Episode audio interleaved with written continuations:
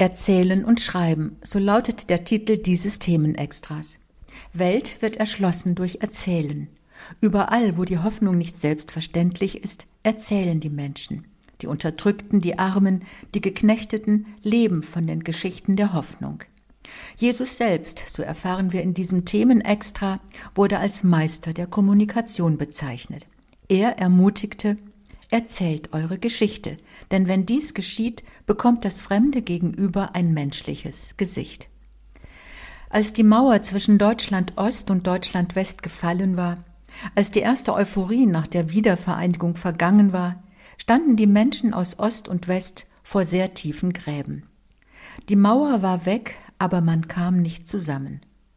1990, auf dem ersten Katholikentag nach dem Mauerfall in Berlin, haben die Frauen aus Ost und West eine Veranstaltung organisiert mit dem einfachen Titel Erzählt uns eure Geschichte. Frauen aus dem Osten und Frauen aus dem Westen begannen, über ihr Leben zu erzählen, über ihre Leiden, auch über ihr Leiden an den Vorurteilen und über ihr Missverstandensein und man konnte fühlen, wie in den Köpfen die Schranken der Vorurteile fielen, wie es wärmer und menschlicher wurde. Erzählen hatte plötzlich eine revolutionäre Kraft. Erzählen ist Erinnern. Wie vielen Menschen wird einzeln und kollektiv Vergessen verordnet? Doch eine Demokratie hat ohne die Freiheit des Erinnern und Erzählen dürfens keine Chance. Wer nicht erzählen darf, wer nicht schreiben darf, Wer im Schweigen verharren muss, dem lasten die Worte schwer auf der Seele. Das Christentum ist eine Erzählgemeinschaft.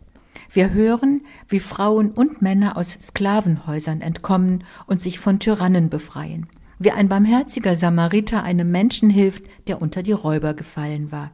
Warum? So fragen wir in diesem Themenextra, sollte man diese Gleichnisse der Hoffnung und Nächstenliebe den Kindern heute nicht als gute Nachtgeschichten erzählen.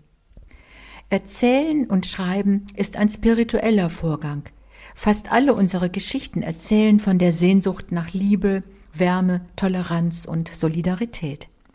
Sie erzählen von den existenziellen Ängsten der Menschen, von ihrer Furcht, als nutzlos zu gelten, doch sie erzählen auch, welche Lösungen das Leben bieten kann. Warum schreiben Sie? Diese Frage stellen wir in diesem extra berühmten Schriftstellerinnen und Schriftstellern. Für die Österreicherin Melita Presnik zum Beispiel ist Schreiben bereichernd und gesund. Es bedeutet, dass ich mich lebendig erhalte. In jedem von uns liegt ein Schatz an Vorstellungskraft. Durch das Geschichtenerzählen kommen wir mit einer Stärke in Berührung, die wir möglicherweise vergessen haben. So formulierte es die Leiterin eines Erzählworkshops. Und dann nahmen die Teilnehmerinnen und Teilnehmer ein Blatt Papier und einen Stift und begannen zu erzählen. Ein älterer Mann schrieb, ich schreibe eine Geschichte, die mein ganzes Leben verändert hat.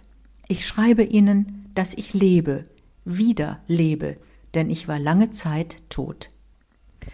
Im Erzählen von Geschichten geben wir unserem Leben Deutung und Sinn werden wir zu Menschen, die sich fragen, wer bin ich, wozu bin ich auf dieser Welt? Papa, wie hast du eigentlich Mama kennengelernt? Erzählen Sie, schreiben Sie.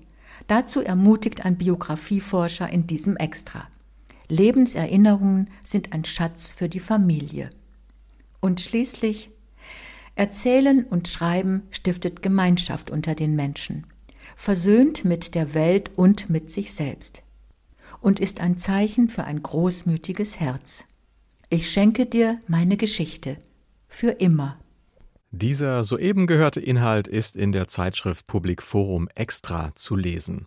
Public Forum Extra erscheint mit zwölf Ausgaben im Jahr. Das extra Thema hat einen Themenschwerpunkt, betrachtet aus verschiedenen Blickwinkeln. Das extra Leben beschäftigt sich in Form von Geschichten, Reportagen, Gesprächen und Essays mit kulturellen und gesellschaftlichen Entwicklungen und Werten. Die Ausgaben erscheinen im monatlichen Wechsel. Weitere Informationen finden Sie im Internet unter extra.public-forum.de.